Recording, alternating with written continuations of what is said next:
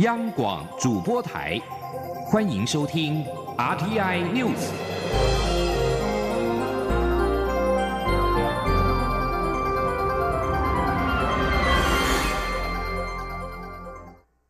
各位好，我是主播王玉伟，欢迎收听这节央广主播台提供给您的 RTI News。今天是二零一九年三月十五号，新闻首先带您关注国际焦点。美国财政部长梅努钦十四号表示，由于美国和中国的贸易谈判还有许多工作有待完成，因此美国总统川普和中国国家主席习近平将不会在三月底举行高峰会。在此同时，川普在白宫接见爱尔兰总理瓦拉德卡时则表示，美方与中国的谈判进展十分顺利，正在获取必须取得的进展，而且进展的速度相当快。不过，川普在十三号也坦诚，在看到他与北韩领导人金正恩在越南的高峰会无功而返之后，习近平可能不愿意在没有达成协议的情况之下造访佛罗里达州的海湖俱乐部。但川普也表示，他并不急于与中国达成一项贸易协议。继续关注的是英国脱欧的问题。英国国会在十四号下午再度表决，以四百一十二票赞成、两百零二票反对，通过延长里斯本条约第五十条，确定三月二十九号将不会脱欧。英国首相梅伊的脱欧协议，十二号晚间在国会遭到以三百九十一票反对、两百四十二票赞成，第二度遭到否决。国会十三号再度表决，否决了英国在任何情况之下无协议脱欧。而国会在十四号下午的表决内容，则是针对政府提出的修正动议，决定是否要延长脱欧期限。延后的期限可长可短，端看未来发展。若要短期延后脱欧，国会在三月二十号之前必须表决通过梅伊的脱欧协议。但是如果梅伊的脱欧协议第三次惨遭滑铁卢，就不得不思考把脱欧日期延到更久之后。不过，无论是短期或长期延后脱欧期限，都必须先获得欧盟二十七个成员国的同意。十四号的表决还有另外一项具有争议的修正动议，是由上个月宣布退党的前保守党议员沃拉斯顿所提出，内容是是否应该延后脱欧举行第二次的脱欧公投，最后是以八十五票赞成、三百三十四票反对遭到否决。工党议员鲍威尔所提出的修正动议，认为里斯本条约第五十条延长期限不应该晚于六月二十号，也就是在那之前必须完成脱欧。这项动议是以三百一十一票赞成、三百一十四票反对，仅三票之差遭到否决。即将焦点转回到国内，关注两岸焦点。中国腾讯传出将循爱奇艺的模式，五月来台落地。文文化部在十四号表示，未来如腾腾讯等中国影音串流平台 OTT 申请来台，文化部将会保持相同的立场，建议经济部投审会不予同意。国家通讯传播委员会 NCC 主委詹廷仪表示，十五号今天将与文化部举行影音串流平台例行的会议，讨论腾讯议题。不过，OTT 来台落地仍必须经由投审会审议通过。文化部指出，中国爱奇艺曾在二零一六年以资讯服务业申请在台湾设立公司，属于中资来台。投审会曾经函询文化部的意见，文化部依据《大陆地区人民来台投资许可办法》及相关规定，考量爱奇艺实际上的营运内容，包含透过入口网站在台湾经营影音影视内容服务。文化部认定不是属于现阶段陆资来台投资许可项目。另外，文化部也考量到产业的平等互惠，认为台湾 OTT 平台目前也无法前往中国。基于上述两项因素，建议投审会不予同意。因此，文化部同表示，如腾讯等中国 OTT 平台申请来到台湾，将会保持相同的立场，建议投审会不予同意。中国海协会长张志军日前以香港为例辩护其“一国两制”，并且指责台湾方面抹黑“一国两制”的相关发言。陆委会在十四号表示，香港人对于“一国两制”越来越没有信心，国际社会也在担忧香港的未来。结果，中共却把粤港澳大湾区当成是一国两制的宣传样板，还将外界的质疑视为抹黑。陆委会要对中国大陆资讯不流通又不自由的现况表达同情之意。今天记者王兆坤的采访报道。大陆海协会会长张志军日前以香港为例辩护其“一国两制”。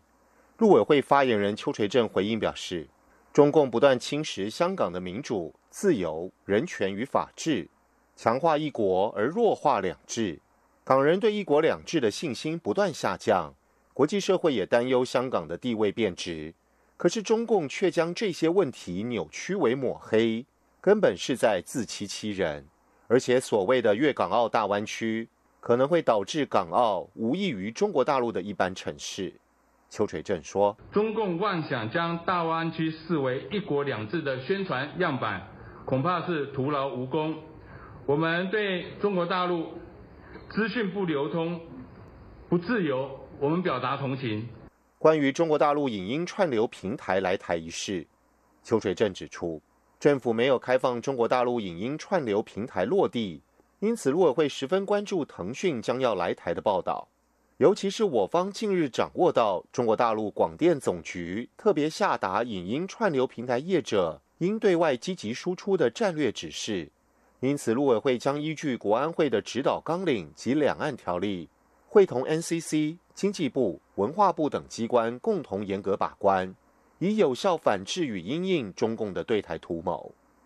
至于七项指导纲领的落实工作，例如抗拒对岸统战而受害的企业应如何协助等问题，邱垂正表示，目前正在会同相关机关，针对适用情况及可能协助方式，研议可行方案，等到成熟时就适时对外说明。此外，我方村里长在中国大陆担任村委执行主任等地方政权行政组织职务，引发争议。邱垂正指出，政府已掌握相关名单与市政，近期就会通知当事人陈述意见。凡有明确市政者，政府都将依法裁处。邱垂正强调，国家安全与国家利益没有妥协空间，两岸各界交流往来应遵守两岸条例的规定。呼吁赴陆担任职务的极少数民众，应正视陆方统战作为的风险，及早做出明确的决定，停止担任相关职务，以一致的行动，共同捍卫台湾整体利益。中央广播电台记者王兆坤台北采访报道。另外，近来有部分政党人士主张与中国签和平协议。大陆委委员会十四号表示，如果国内人民团体政党前往中国参与民主协商“一国两制”台湾方案，此举将涉及妨害国家安全，依法可以解散涉案团体与政党。据关注的是非安议题。波音七三七 MAX 八型飞机半年内发生两起空难，交通部民航局十四号公布最新试航指令，即日起停止所有波音七三七八及波音七三七 MAX 机型飞入、飞越及飞出我国空域，同时停止所有操作改机型飞行计划的申请。伊索比亚航空公司一架波音737 MAX 八型客机在十号坠毁，造成机上一百五十七人全部罹难。其后，中国、印度、澳洲所有的欧洲国家和美国等都已经相继禁止这型飞机在空域飞行。民航局指出，该机型操控特性增益系统在遇到攻角感测器数据有误时，水平尾翼将自动微调，导致机头不正常的下沉，造成飞行组员操控飞机困难。虽然伊索比亚空难的原因仍在调查当中，但是基于737 MAX 已经有造成飞行组员操控困难，导致飞机失控的危险，并且考虑国际间对于这种机型的飞安风险评估，认为有所疑虑，尚无法于短期缓解，因此特别发布适航令，以确保飞行安全。而根据民政局的了解，目前华航、长荣航空都没有737 MAX 机型。至于远东航空，原本评估要建制这款机型，但是尚未定案。继续关注的是政坛焦点。国民党总统初选纷扰不断。国民党主席吴敦义十四号接受广播专访时强调，如果有非国民党籍的参选人民调领先国民党可能的候选人，那么党会在全代会正式提名之前就进行必要的征召，绝对不会分成两阶段。这与换注的情况完全不同。请听央广记者刘品熙的采访报道。面对二零二零年总统大选，国民党虽然已经定调党内初选采七成民调、三成党员投票的方式决定人选，但党主席吴敦义日前表示，仍保留万分之一征召的可能性，让外界有诸多揣测与想象。吴敦义十四号傍晚接受广播专访时表示，上次总统大选。国民党是召开临时全代会，换掉原先已经通过提名的人选，然后再征召。这次国民党如果要征召，会在全代会正式提名前就征召，不会有所谓的两阶段，与之前的换注事件完全不同。至于什么情况下才会启动征召，吴敦义指出，如果在登记后有其他非国民党籍的参选人民调高于国民党初选胜出者，就会在全代会确定人选之前进行必要的征召。他说：“假设党内现在登记的人是比如说几个人，那如果突然间有非中国国民党党籍的人，那看起来在民调上。”会有领先我们中国国民党的可能的候选人的情况之下，嗯，那我们就会在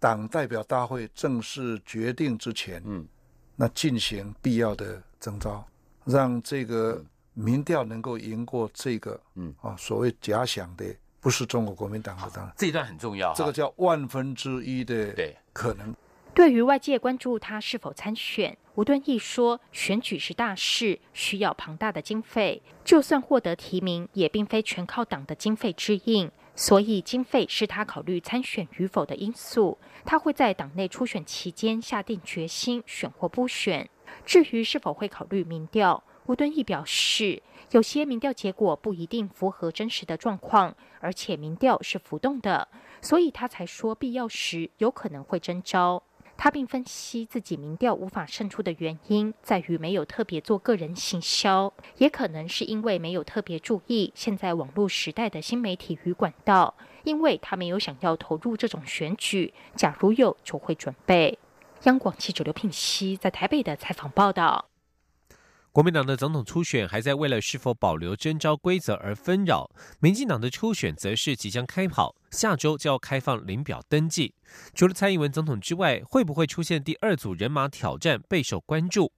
民进党副秘书长徐家清十四号表示，在连任的选举当中，很少有现任总统被换将的例子。民进党的总统初选，不管是否为同额竞选，也不论他党的提名规则如何改变，都会按照原来的制度造表操课，推出最强人选应战。前天记者刘玉秋的采访报道。国民党的党内总统初选虽已确定游戏规则，但是因为党主席吴敦义有意保留万分之一的征召可能，引发外界质疑，国民党恐重演换柱事件。相较于国民党纷扰不断，民进党不仅早已敲定总统提名时程，目前也仅有寻求连任的蔡英文总统表态参选，还未听闻有第二组人马有意挑战，写得格外风平浪静。民进党副秘书长徐家清表示，除非是有具体重大的违法事政，否则国际上鲜少有竞选连任的总统被阵前换将的例子。如果连蔡总统竞选连任都很困难，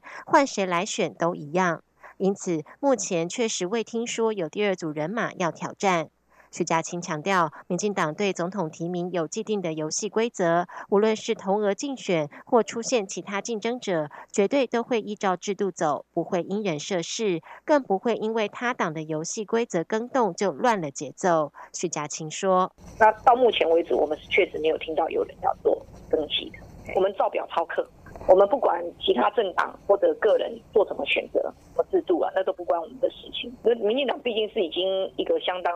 成熟而且现代化的政党，我们一切都是按照游戏规则来走，不会因人设事，也不会有什么例外。民进党立委王定宇也认为，蔡总统的执政表现很难有人能超越。目前也没有听到会有第二组人马领表的讯息。就连之前呼声很高的行政院前院长赖清德，也多次表明不会与蔡总统竞争。不过，王定宇也表示，虽然少数独派对蔡总统连任有不同声音，但是多数独派认为当下是民进党团结而不是分裂的时刻。他建议民进党一旦确定提名人选，就应尽速整合，才能团结力拼二零二零这场艰困的选战。民进党党内总统初选将于十八号至二十二号开放领表登记，要登记者需缴交新台币共五百万元的登记费与民调费。四月十七号公告提名人选。中央广播电台记者刘玉秋采访报道。是阳光，翅膀打开了世界之窗；是阳光，翅膀环绕着地球飞翔。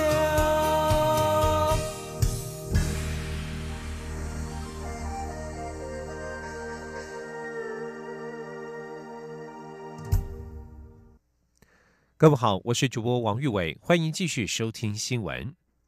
历经七次流标的淡江大桥主桥段工程，十四号终于在蔡英文总统主持之下正式动土。这是台湾首度以国际竞图方式，由曾经获得建筑界普利兹奖的英国女建筑师所设计的景观大桥。完工之后，将成为全球跨距最长、桥面最宽的单塔不对称斜张桥，同时也将与淡水细照相应，成为北台湾最美丽的新地标。前的，央广记者郑祥云、吴丽君的采访报道。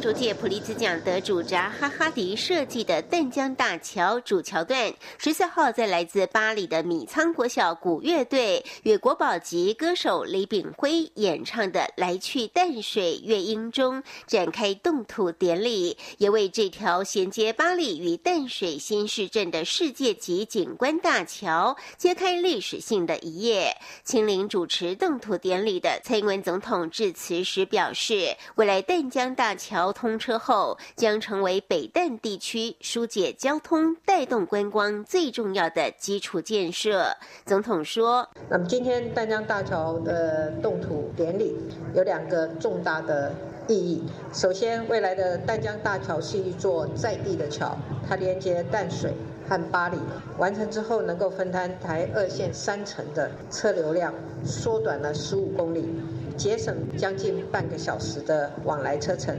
有效的改善我们竹围路段跟关渡大桥拥塞的情况。那么第二呢，未来的淡江大桥也是一座国际的桥。新北市长侯友谊在典礼结束后受访，他期待淡江大桥在二零二四年九月完工后，能与大家携手走过这条台湾最美的新地标。侯友谊说：“淡江大桥对新北市不但是观光交通，甚至会带动我们经济的蓬勃发展，也是我们台湾的地标。如果今天的飞机起降，俯望我们最美丽的淡江大桥，就告诉我们：台湾，我回来了；台湾，我要离开了。所以，这是我们台湾最重要、最美的景观桥。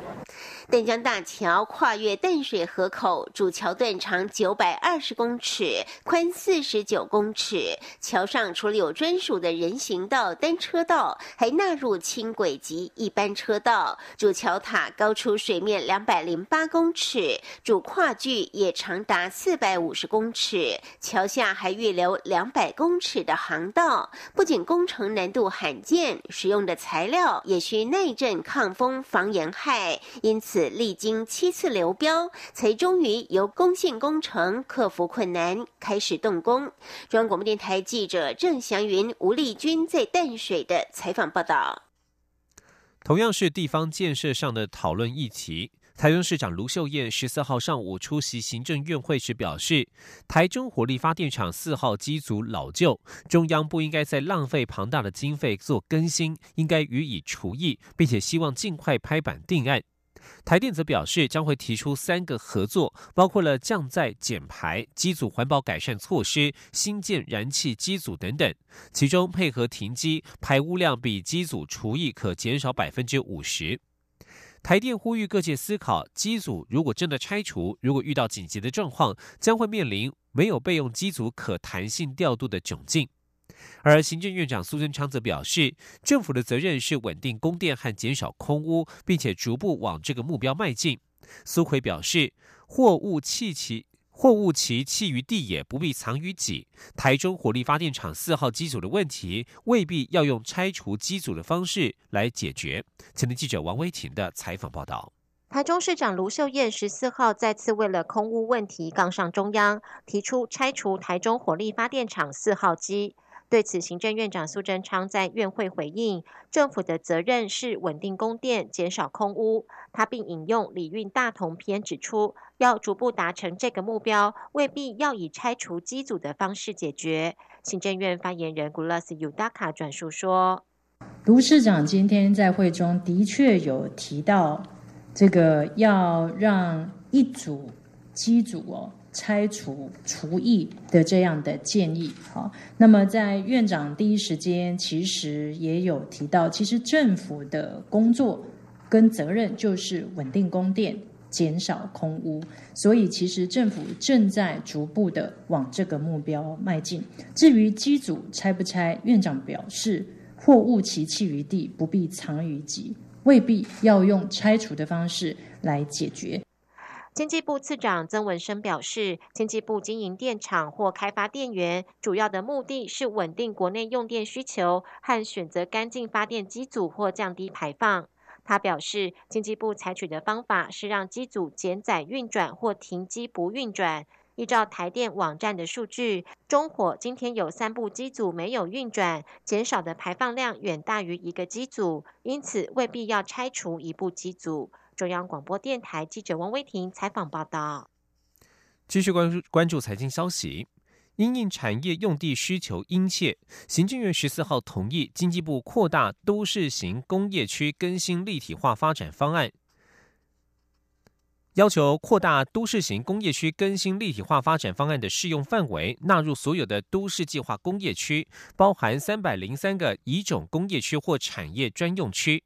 经济部工业局指出，为了配合各地方政府施政方向不同，因此允许地方政府可以由现有的百分之二十容积奖励规范里面自行调配设计项目与比例，但一定要包含新设投资，避免政策沦为炒地皮的工具。请听央广记者谢嘉欣的采访报道。为解缺地问题，经济部透过都市型工业区更新立体化发展方案，让位于都市计划范围内由政府编定开发的工业区、科学园区，且基准容积在百分之两百四十以下者，能以新增投资、能源管理、捐赠产业空间或缴纳回馈金等方式取得容积，最高可达法定容积的一点五倍。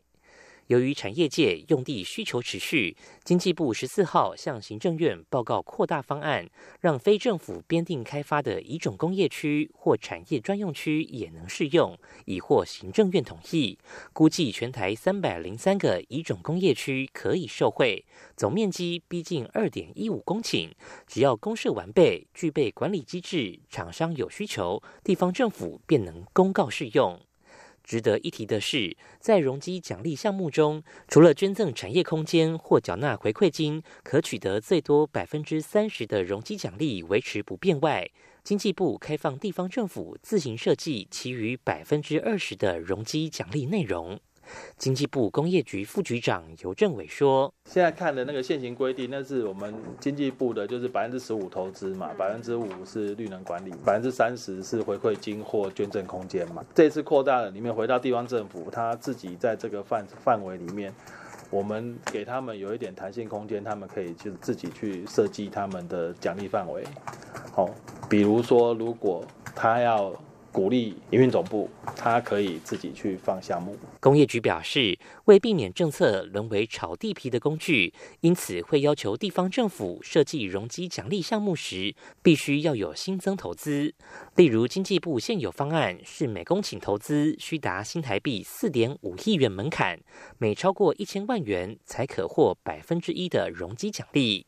另外，除了地方政府需有管理机制外，经济部在都市计划审议时也会适时表达意见。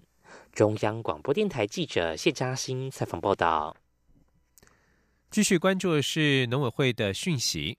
日前，中天新闻台政论节目指，台南的文旦柚因为滞销，大批丢到溪里。由于立委补选在即，相关的话题越演越烈。农委会农粮署在十四号澄清指出，相关报道并非事实，已经要求中天新闻在二十天之内更正，否则将采取法律行动。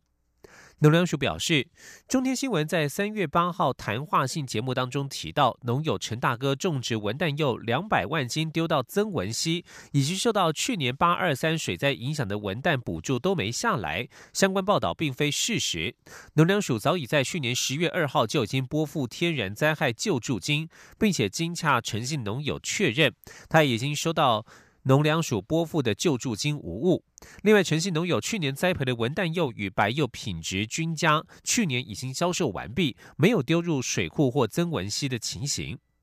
另外，有立委质疑农委会以标案养网军，农委会十四号严正回应，强调网络假讯息严重伤害农民与消费者，政府有责任导正视听。农委会是公开征求专业图文小编人才，协助破除农业相关的错假讯息。所有的图文推播都会用农委会的名义，与匿名的网军不同。希望外界支持公部门在网络时代的对外沟通。继续关注的是社会议题。男子谢志宏遭犯遭控犯下台南市归仁区双尸命案，并且已经死刑定验。台湾高等法院台南分院十四号裁定再审，并且停止刑罚执行。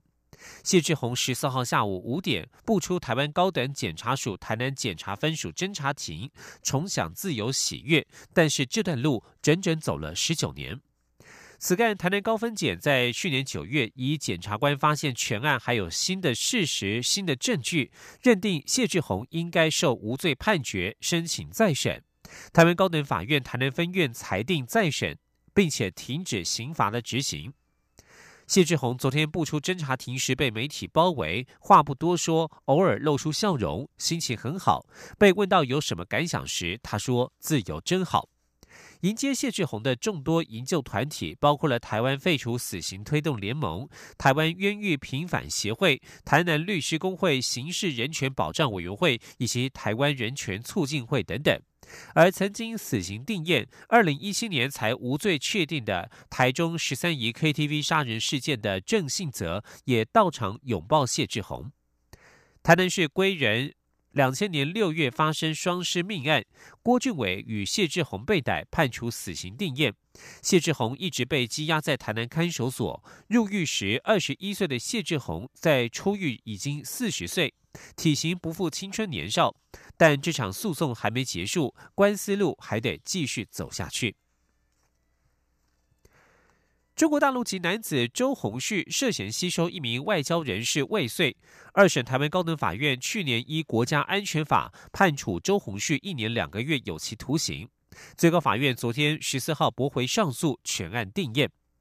周鸿旭案发之后遭到羁押，高院认为周鸿旭二零一七年三月九号遭调查局约谈时，人身自由及遭到拘拘束，自二零一八年五月八号届满一年两个月，与二审刑期相当，因此裁定停止羁押，并且责付给律师限制出境出海住居，每天下午五点前要到辖区的派出所报到。法院判决书指出，周鸿旭涉嫌受中国共产党领导的台湾民主自治自治同盟上海市委员会联络部副部长李斌的指示，在台湾物色引介政府单位人员以及具有社会影响力的人士出国与李斌见面。周鸿旭在二零一六年五月，经友人介绍认识了台湾的外交人员，表明如果愿意替中国大陆官员工作，将提供外交人员现职薪水等值的外币报酬，并且希望他提供职务上所得知的机密文书，但是遭到我外交人员拒绝，而发展组织未遂，一审被判刑一年两个月。案经上诉，高院认为，台湾民主自治同盟是由中国大陆台籍人士或者与台湾有关人士组成的政治联盟，受中国共产党的领导，以建设中国特色社会主义及促进统一大业为任务目标，仍然是依照国家安全法为大陆地区党务机关在台发展组织未遂罪，判处周鸿旭一年两个月的徒刑。